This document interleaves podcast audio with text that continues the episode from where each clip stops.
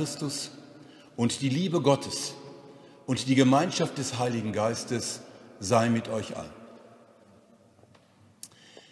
Liebe Allianzgemeinde, auch in dieser Corona-Krise treffen sich Christinnen und Christen aus Greifswald, aus den verschiedensten Gemeinden, um miteinander zu beten und die Allianz Gebetswoche im Jahr 2021 miteinander zu begehen.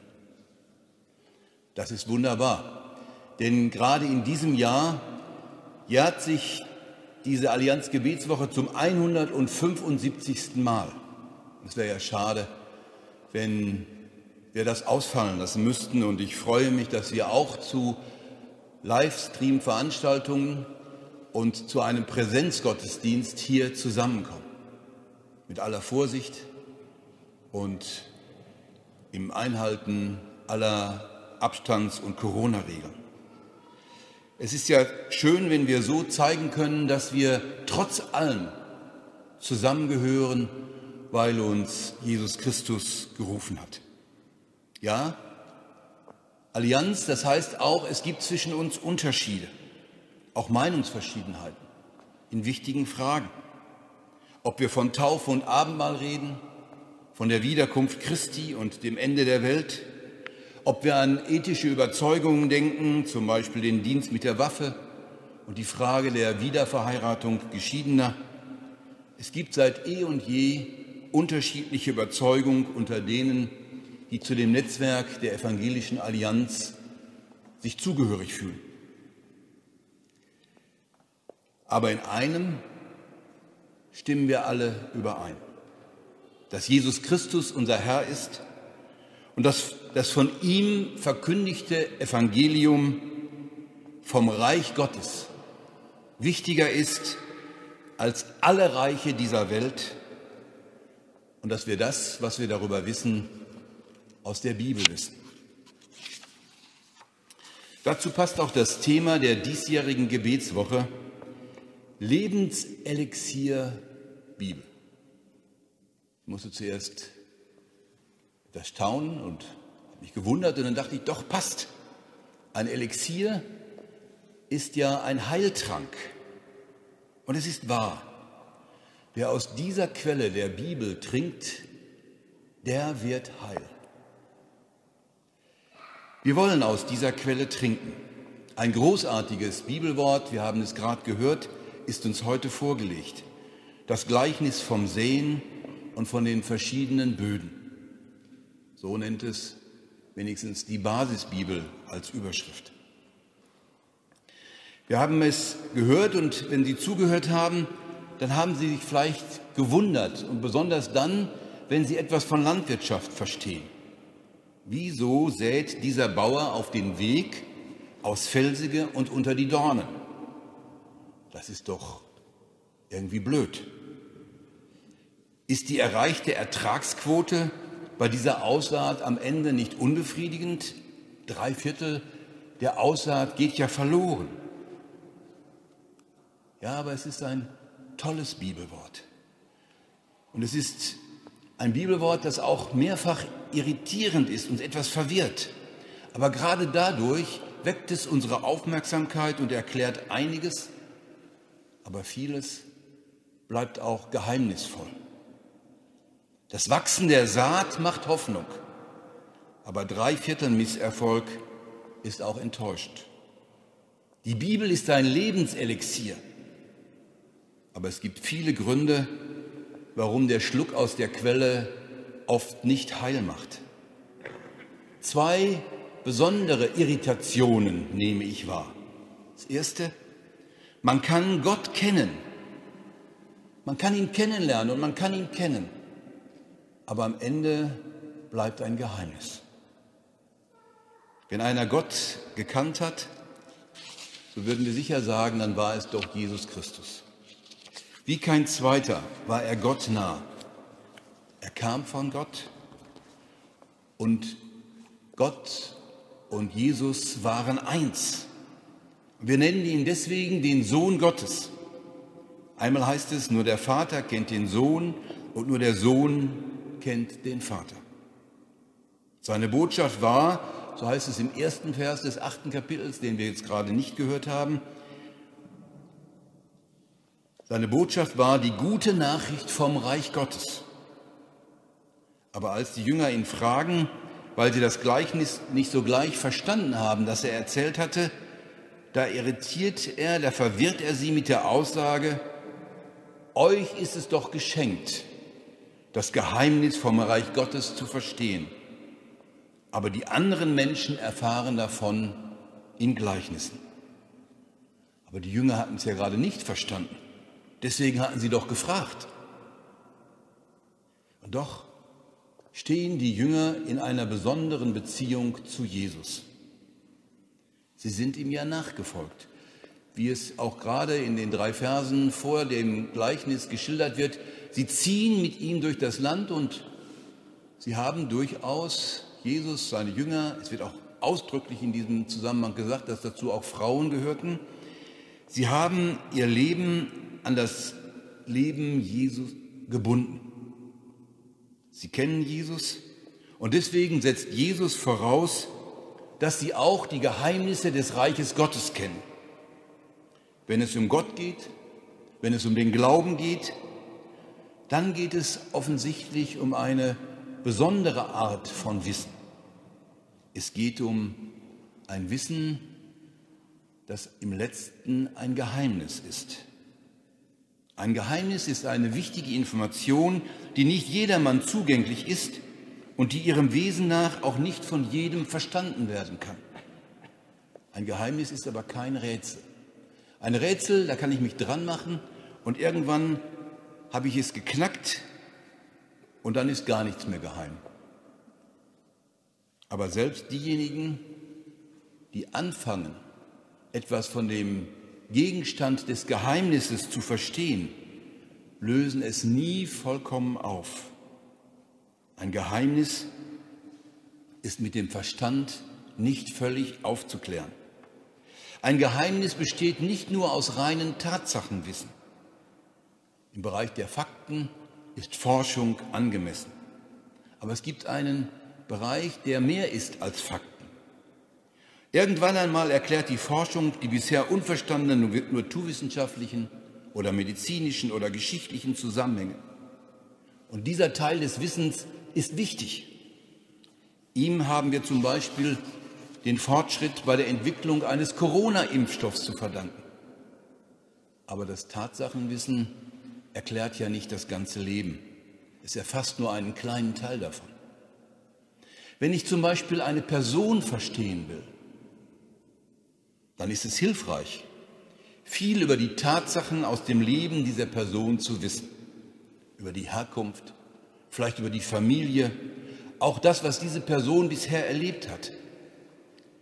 Aber wenn ich dieser Person in die Augen schaue, dann sehe ich etwas von dem selbstbestimmten oder auch vielleicht nicht selbstbestimmten Leben dieser Person. Dann spüre ich etwas von Begeisterung oder Furcht. Eine Person ist immer mehr als die Tatsachen blicken lassen. Den Willen einer Person, ihre Pläne erfahre ich nur von dieser Person selbst. Und das, was die Person ausmacht, ist mir im letzten auch nicht zugänglich. Jeder Mensch ist dem anderen ein Geheimnis. Je mehr ich von dem anderen weiß, umso tiefer wird mir manchmal sein Geheimnis. Sehr vieles im Leben ist eben kein Tatsachenwissen, sondern ein Erfahrungswissen. Aber Erfahrungswissen ist nicht jedermann zugänglich. Es bedarf einer bestimmten Erfahrung. Liebe und Glaube beruhen vor allen Dingen auf Erfahrungswissen. Und je mehr ich in der Liebe oder im Glauben verstehe, umso größer wird mir das Geheimnis. Dann staune ich über die geliebte Person, dann wird mir Gott immer noch größer. So ist es auch mit dem Reich Gottes. Es ist nicht jedermanns Ding. Es schließt nämlich Geheimnisse ein. Wer Gott kennt, hat schon eine Ahnung von seinem Reich. auch wenn er nicht alles bis ins Letzte versteht. Wer mit Jesus lebt, versteht etwas von den Geheimnissen des Reiches Gottes. Euch, sagt Jesus, ist es geschenkt, die Geheimnisse, hier steht übrigens die Mehrzahl im Urtext, euch, sagt Jesus, ist es geschenkt, die Geheimnisse vom Reich Gottes zu verstehen, wenn einem Gott als Geheimnis der Welt einleuchtet dann hat man Gott kennengelernt. Neben diese erste Irritation darüber, was man von Gott verstehen kann und was nicht, tritt durch das Gleichnis, das Jesus erzählt, eine zweite. Das Reich Gottes wächst in dieser Welt wie der Samen, den der Bauer aussät. Und da ist die Erfahrung auch eine besondere. Man erfährt lauter Niederlagen, aber am Ende wird uns das Wachstum des Reiches Gottes überraschen. Damals, als Jesus dieses Gleichnis erzählt hat, war seine Bildwelt den Zuhörenden vertraut. Fast alle Menschen, über 90 Prozent, arbeiteten damals in der Landwirtschaft. Jeder wusste, wie Säen und Wachsen vor sich geht und mit Hilfe dieses Bildmaterials zeigt uns Jesus sein Verständnis vom Wachstum des Reiches Gottes. Und im Predigtabschnitt folgt dann am Ende eine allegorische, eine bis ins Detail gehende Auslegung dieses Gleichnisses in den Worten der frühen Kirche. Diese Erläuterung ist dann Selbsterklärung. Ich lege heute den Akzent auf das Gleichnis, wie es Jesus erzählt hat. Ein Bauer geht auf das Feld, um zu säen. Sein Saatgut hat, abhängig von der Bodenbeschaffenheit, ein vierfach zu unterscheidendes Ergebnis. Ein Viertel fällt auf den Weg, es wird zertreten oder von den Vögeln gefressen. Ein zweites Viertel fällt auf den Felsen, es geht zwar auf, aber vertrocknet ganz schnell. Und ein drittes Viertel fällt unter die Disteln. Die können, wie wir wissen, riesig groß werden und zerdrücken alles. Nur ein viertes Viertel fällt auf guten Boden und gedeiht prächtig. Dieses vierte Viertel bringt einen unglaublichen hundertfachen Ertrag. Der heutige Hörer des Gleichnisses wundert sich, warum der Bauer so viel seines Saatgutes auf schlechten Boden verschwendet. Doch dem Gleichnis liegen selbstverständlich die Gewohnheiten und landwirtschaftlichen Methoden aus Palästina zur Zeit Jesu zugrunde. Damals wurde zuerst gesät und dann gepflügt. Man säte überall, auch dort, wo durch eifriges Darübergehen Wege entstanden waren. Sie wurden dann ja später nochmal umgepflügt. An anderer Stelle merkte man erst, wenn der Flug auf felsigen Boden stieß, dass dort die Erdkruste eigentlich zu dünn war, um sie zu bestellen.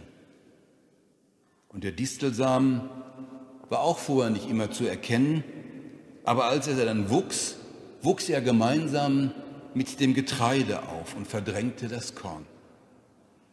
Drei Viertel des kostbaren Saatguts gehen so verloren. Aber das konnte vorkommen. Es war sowieso so, dass man damals eine für uns heutige erstaunbar dürftigen Ertrag erwirtschaftete. Wenn das eingesetzte Saatgut sich verdreifachte, dann war es schon so, dass man zufrieden war.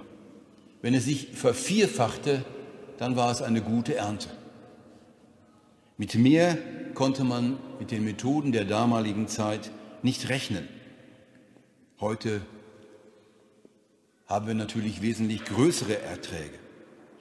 In Jesu Gleichnis gehen zwar drei Viertel des Saatguts verloren, aber das übrig gebliebene Viertel, und darauf muss man hören, übertrifft alle Erwartungen.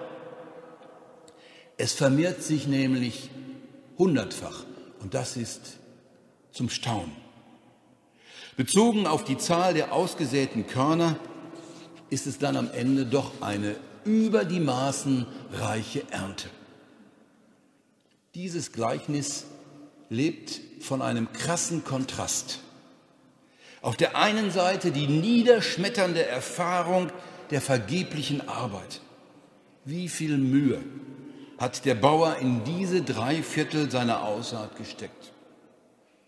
Feldarbeit war damals sehr mühsam. Nicht nur das Aussehen, sondern die, das Bearbeiten des Feldes, vor allen Dingen das Pflügen. Und dann ist es ohne Erfolg. Teilweise sah es noch so aus, als ob die Saat aufging, aber am Ende war es dann umsonst. Liebe Geschwister aus der Evangelischen Allianz, dieses Gefühl der Vergeblichkeit kennen wir doch auch. Nur zu gut. Da bereitest du dich vor, da lädst du ein, da machst du den Raum schön und keiner kommt oder kaum einer. Da wurden Briefe geschrieben, WhatsApp versandt, es wurde angerufen und es war doch eine so wichtige Sache, aber alles vergeblich. In Corona-Zeiten ist diese Erfahrung noch gesteigert. Ich glaube, es hat noch nie so viele Veranstaltungen gegeben, die man gut und mit Sorgfalt vorbereitet hat und die nie stattgefunden haben. Aber die normale Fruchtlosigkeit reicht schon aus.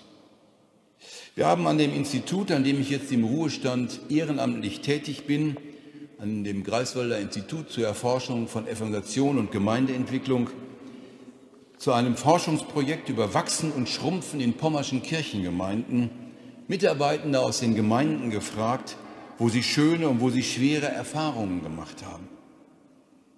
Und auch da ist es häufig so, dass gerade die Vergeblichkeit der Arbeit schwer zu tragen gibt.